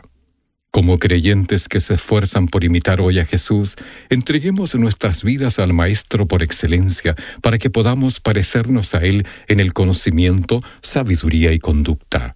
Solo Él puede ayudarnos a reflejar su carácter generoso y su amor. Oremos. Jesús, mi gran Maestro, ayúdame a que mi disciplina y mi atención sean dignas de ti. En el nombre de Cristo. Amén. El pensamiento de hoy fue traído a ustedes de parte de Ministerios Nuestro Pan Diario. Párate a un lado. Observa el paisaje a tu alrededor. Alza la vista a conceptos eternos. Recuerda que lo esencial es lo invisible a los ojos. Haz una pausa en tu vida con Pablo Martini. Seguramente las conoces. Están en todos lados. Son esa clase de personas que siempre ven lo malo en los demás y si no lo ven, se lo inventan. Parece que tienen cierto parásito asesino en las vísceras de su corazón que se alimenta al encontrar y mencionar defectos ajenos. Por otro lado, tienen cierta habilidad para descubrir a sus prójimos en el preciso momento de sus errores. Yo no sé cómo hacen. Parecen tener cierto radar que los guía a encontrar esos defectos. Claro, nosotros parece que no los tenemos, ¿verdad? Entonces se les ilumina el rostro, salen corriendo a dar las buenas, no, malas nuevas de lo que vieron. Como si ellos nunca hubieran hecho nada malo. No es que tengan la vista demasiado aguda. Lo que en verdad tienen es el corazón demasiado enfermo. Viven envenenados. Yo creo que duermen enroscados, como las culebras. Es que consideran todo momento oportuno para escupir su veneno, para clavar sus colmillos, para lanzar sus mortíferos comentarios. Cuando el consejo de Dios es todo lo contrario, palabras dulces, optimistas, sazonadas con sal, a fin de dar, ¿qué? Gracia a los oyentes pero es lo que menos tienen, gracia. En lugar de administrar la gracia de Dios que se les ha concedido, administran la ley, son legalistas y formalistas, señalan con un dedo a todos, ignorando que, al hacerlo, siempre hay tres dedos que les señalan a ellos, y no intentes hacerlos cambiar de opinión o echarles en cara su mal hábito, pues también te borrarán de su lista. Así quedan paulatinamente solos es que nadie quiere compartir la vida con alguien así. Nuestro mundo necesita estimuladores, hombres de gracia, personas que pinten y decoren la vida con colores, muchos colores, menos los colores oscuros, obvio. En resumen, yo creo que son expertos en maximizar faltas ajenas, porque de esa manera minimizan las propias. Necesitan siempre denunciar las faltas de los demás para disimular las de ellos. Viven amargados y amargando. Son asesinos de la gracia. Evítalos. Usted puede conseguir estas mismas reflexiones como texto de lectura para cada día del año adquiriendo el libro devocional Una pausa en tu vida. Descarga ya nuestra aplicación Una pausa en tu vida y llévanos siempre en tu dispositivo móvil. Gracias por escucharnos. Hay un pequeño niño o niña dentro de ti y no quieres perder a esa personita, no importa cuántos años tengas. Ese niño que hay en mí sale a la luz.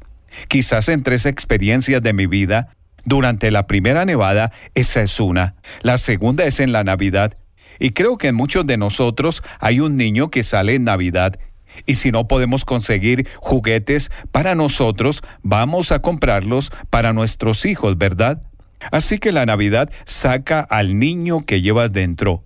Y luego, como tercera, tengo que admitirlo, es Disney World, cuando entras en el reino mágico de ese parque de diversiones en los Estados Unidos, algo pasa y te sientes como de cinco años otra vez. En realidad, hay una experiencia de vida que debería sacar al niño que todos llevamos dentro. Hoy quiero tener una palabra contigo acerca del tema Mantén vivo al niño que llevas dentro. Nuestra palabra para hoy de la palabra de Dios está en Marcos capítulo 10, versículo 15. De cierto os digo que el que no reciba el reino de Dios como un niño no entrará en él. Así que Jesús estaba hablando acerca de nuestra actitud hacia el reino de Dios. ¿Qué quiso decir con eso? Bueno, si quieres darle a esto una definición sencilla, el reino de Dios significa el gobierno de Dios en tu vida. ¿Cuál es tu actitud hacia Dios cuando gobierna tu vida? Con los planes de Dios para tu vida. Bueno, se supone que debes ser como un niño. Me pregunto si a veces no complicamos demasiado nuestra fe. Acumulamos ideas bíblicas y obtenemos esas categorías teológicas, esas grandes palabras, y muy pronto tenemos un nombre para todo lo espiritual, con todo bien organizado y categorizado. Y luego quizás cargamos con extensas responsabilidades espirituales y empezamos a desarrollar ese enfoque analítico, una especie de enfoque clínico de lo que una vez fue simplemente tomar como un niño la mano de Jesús. ¿Has asistido alguna vez a un programa infantil en la iglesia? Es tan refrescante ver esas caritas iluminadas y a veces cantando fuera de tono, pero lo hacen de corazón en esas alabanzas al Señor. Sencillamente ves inocencia, no tienen pretensiones, simplemente tienen ese amor feliz por Jesús. Puedes verlo cuando un niño canta. ¿Recuerdas cuando aprendiste por primera vez esas palabras, Jesús me ama, esto yo lo sé, porque la Biblia me lo dice? Puedo recordarlo. No cantan muy bien y su teología no está muy desarrollada, pero esos niños verdaderamente aman a Jesús. Podría ser que hayas perdido a ese niño confiado bajo todas tus capas de sofisticación espiritual. La alegría de conocer a Jesús es para aquellos que diariamente se aferran a su mano y dicen, ¿hacia dónde vamos hoy, Señor Jesús? Donde tú me lleves está bien.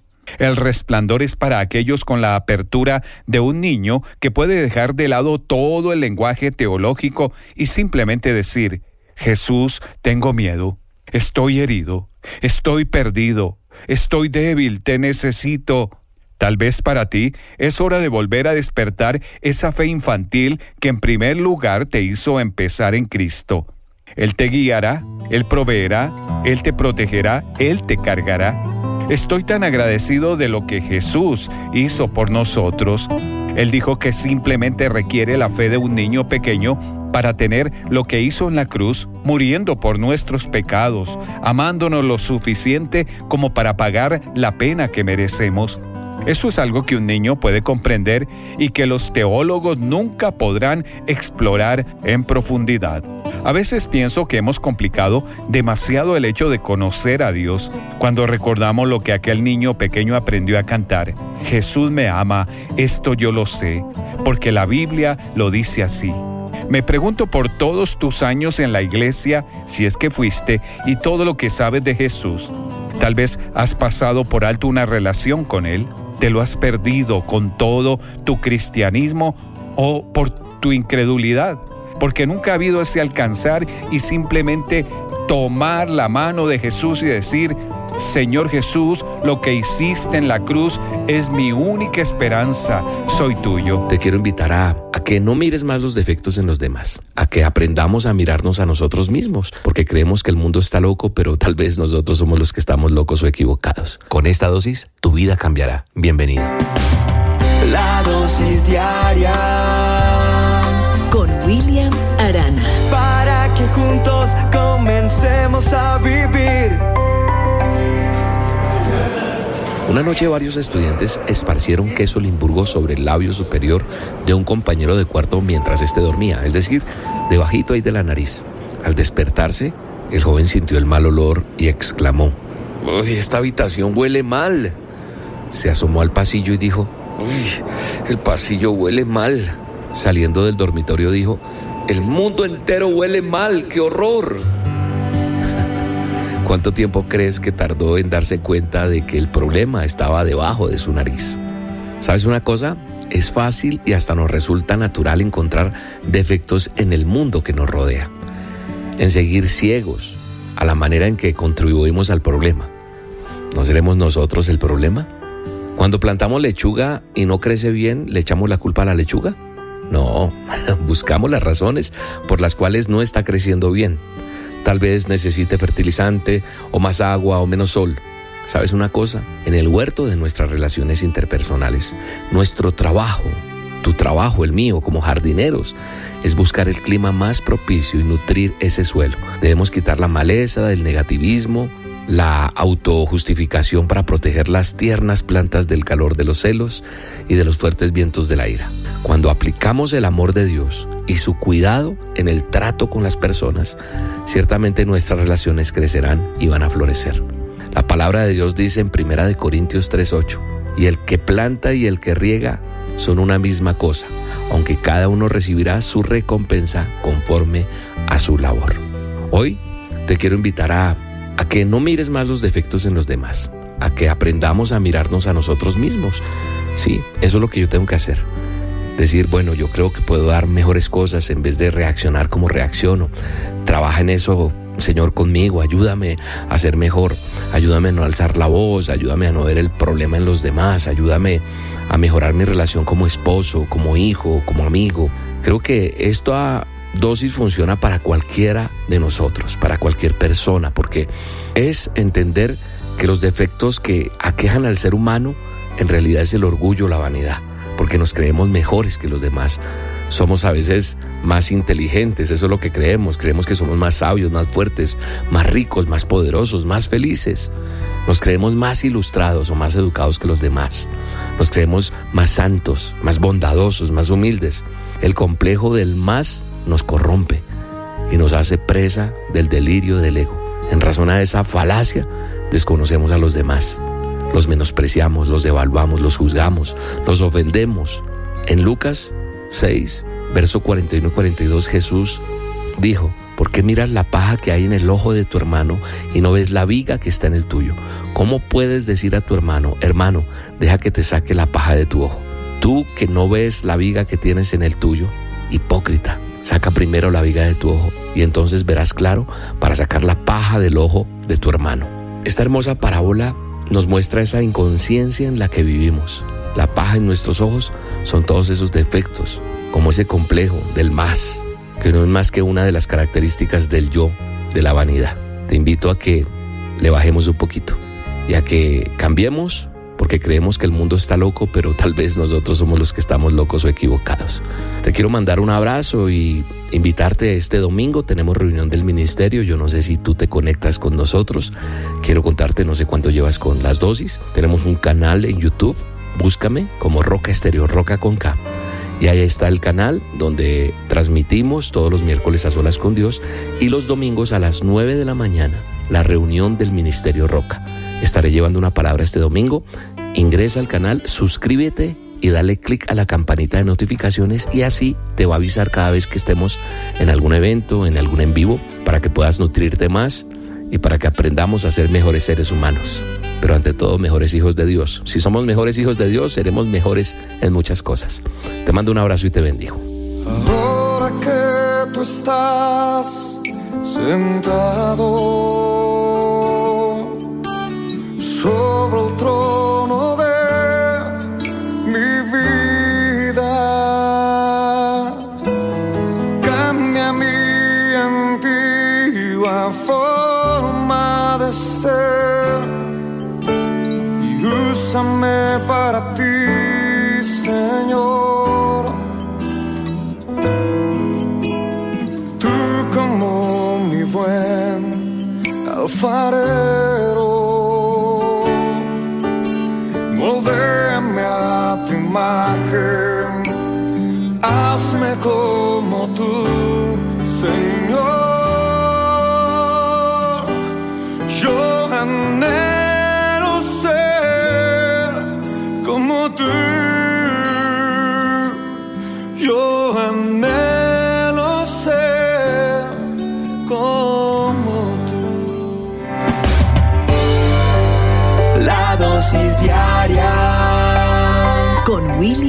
Arana. Somos Remar Radio. 10 años contigo. 10 años impactando tu vida. Remar Radio, gracias por tu preferencia. Impactando tu vida con poder.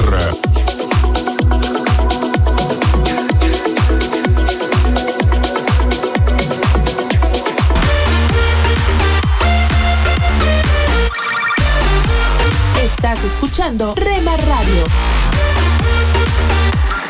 Transmitiendo desde Jalisco, México. Impactando tu vida con poder.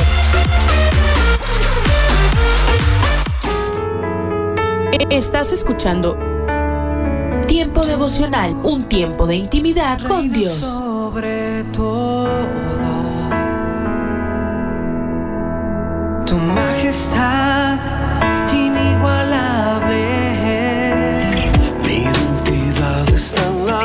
Escucha y comparte. Comparte. Mi salvación en Tiempo devocional. En las plataformas Spotify, Google Podcast, Amazon Music y donde quiera que escuches tus podcasts. Dios me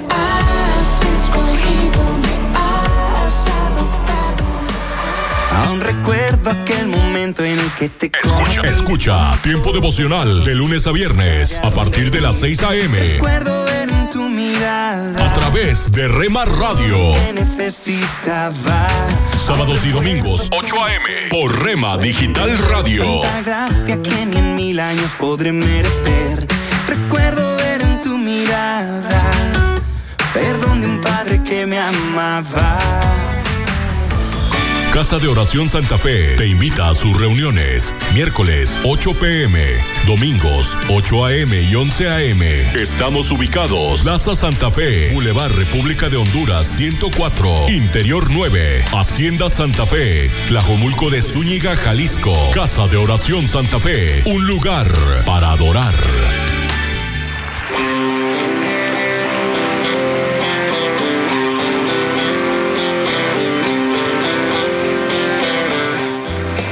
En Iglesia Puerta Abierta tendrás un nuevo comienzo. Ven con toda tu familia, todos los domingos a partir de las 5 de la tarde. Iglesia Puerta Abierta, nuevos comienzos. Privada Loma Vallarta número 39, Colonia Loma del Paraíso, tercera sección en Guadalajara. Para más información búscanos en Instagram o en Facebook como Puerta Abierta NC. En Puerta Abierta NC somos una iglesia que crece.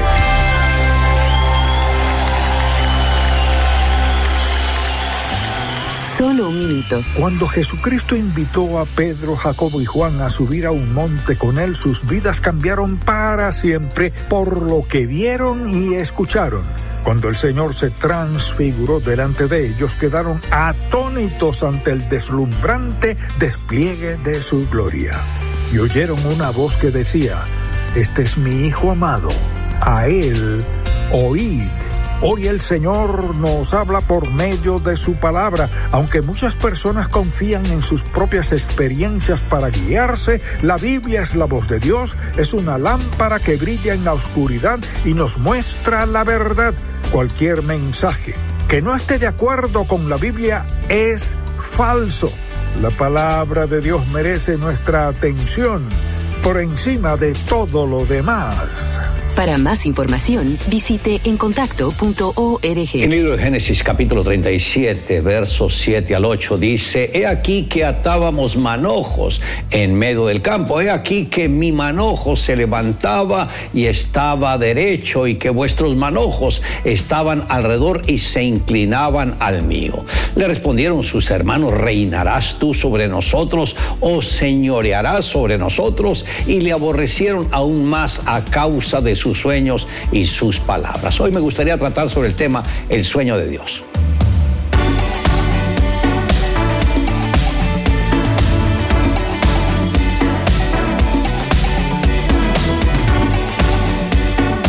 José desde muy joven entendió que una de las maneras que Dios tiene para comunicarse con sus hijos es revelándoles el futuro.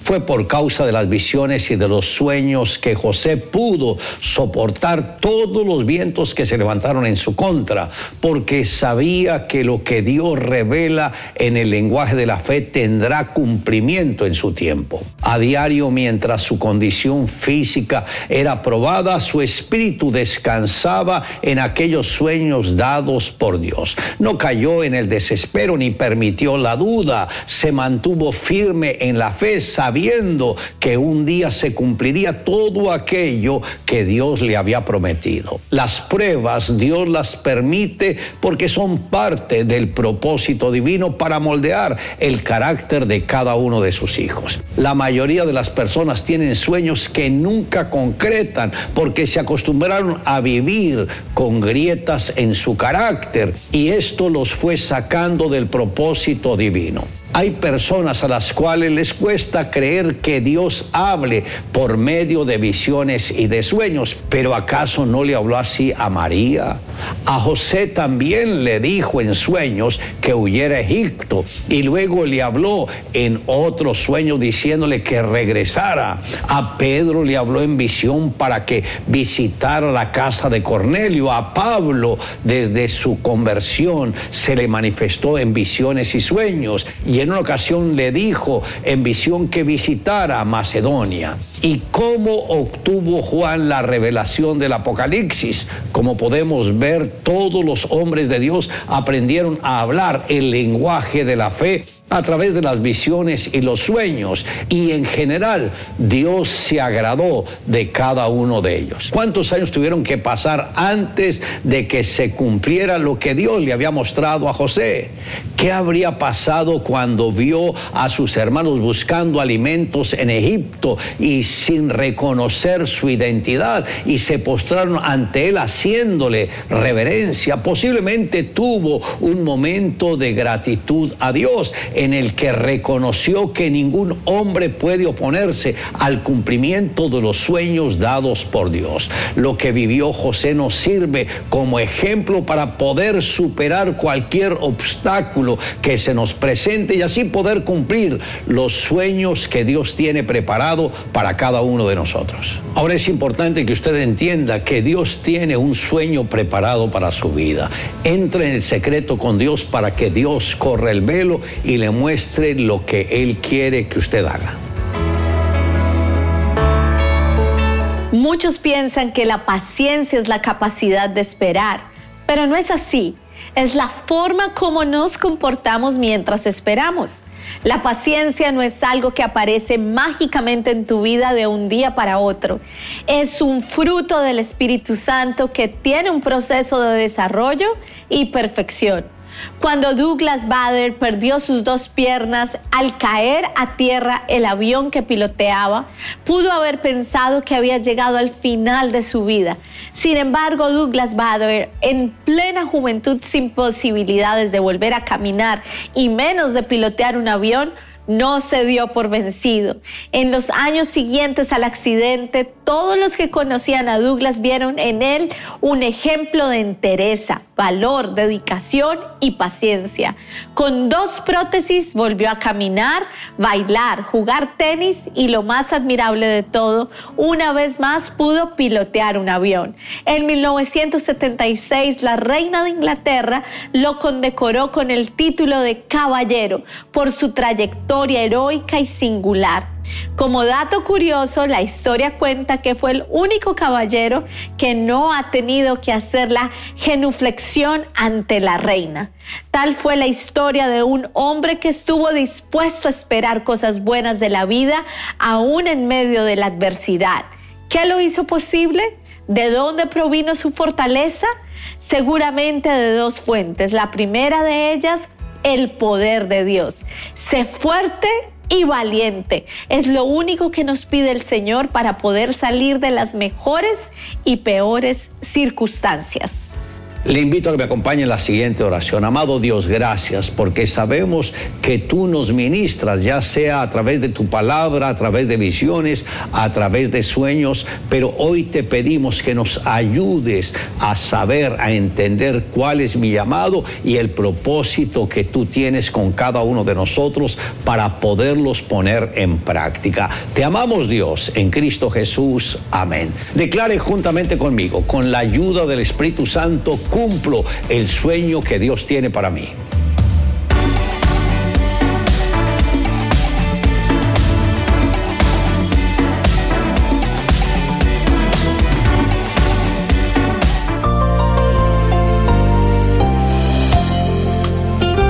Les habla Henry Tolopilo, voz del programa Gracia a vosotros en otro momento de gracia. El apóstol Pablo pidió a los creyentes que presentaran sus cuerpos como sacrificio vivo y santo. La vida de sacrificio requiere disciplina espiritual y dependencia del Espíritu Santo. Antes de ser salvo, usted no poseía ni deseo ni habilidad para hacer sacrificios. Ahora puede presentarse como instrumento de justicia. Que su obra de sacerdote comience con presentarse a sí mismo como un sacrificio vivo y santo. Les habló Henry Tolopilo animándolo a que su vida sea un momento de gracia.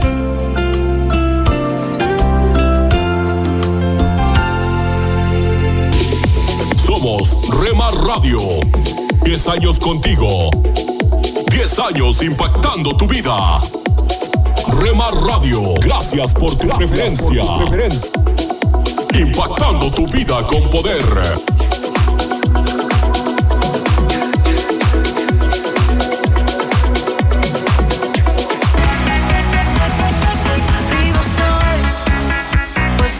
Estás escuchando Rema Radio.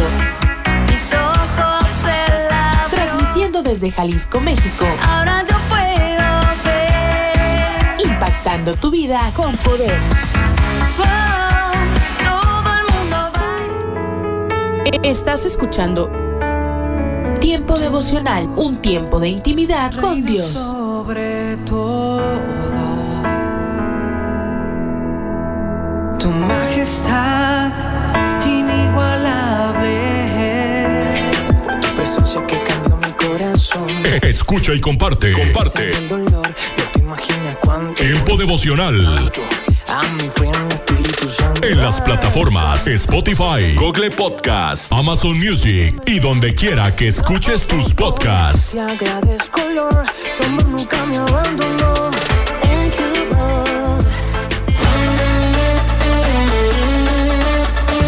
Escucha. Escucha Tiempo devocional de lunes a viernes a partir de las 6 a.m. El sonido de través de Rema Radio.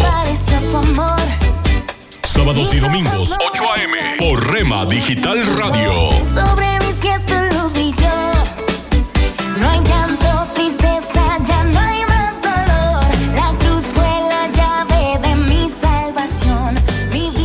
Casa de Oración Santa Fe te invita a sus reuniones. Miércoles 8 pm, domingos 8 am y 11 am. Estamos ubicados. Plaza Santa Fe, Boulevard República de Honduras 104, Interior 9, Hacienda Santa Fe, Tlajomulco de Zúñiga, Jalisco. Casa de Oración Santa Fe, un lugar para adorar.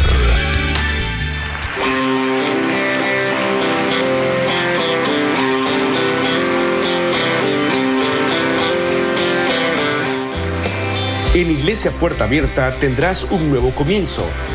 Ven con toda tu familia, todos los domingos a partir de las 5 de la tarde. Iglesia Puerta Abierta, nuevos comienzos. Privada Loma Vallarta número 39, Colonia Loma del Paraíso, tercera sección en Guadalajara. Para más información búscanos en Instagram o en Facebook como Puerta Abierta NC. En Puerta Abierta NC somos una iglesia que crece.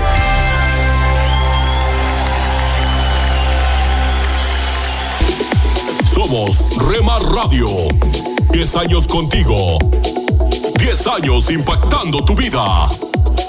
Rema Radio, gracias por tu preferencia. Impactando tu vida con poder.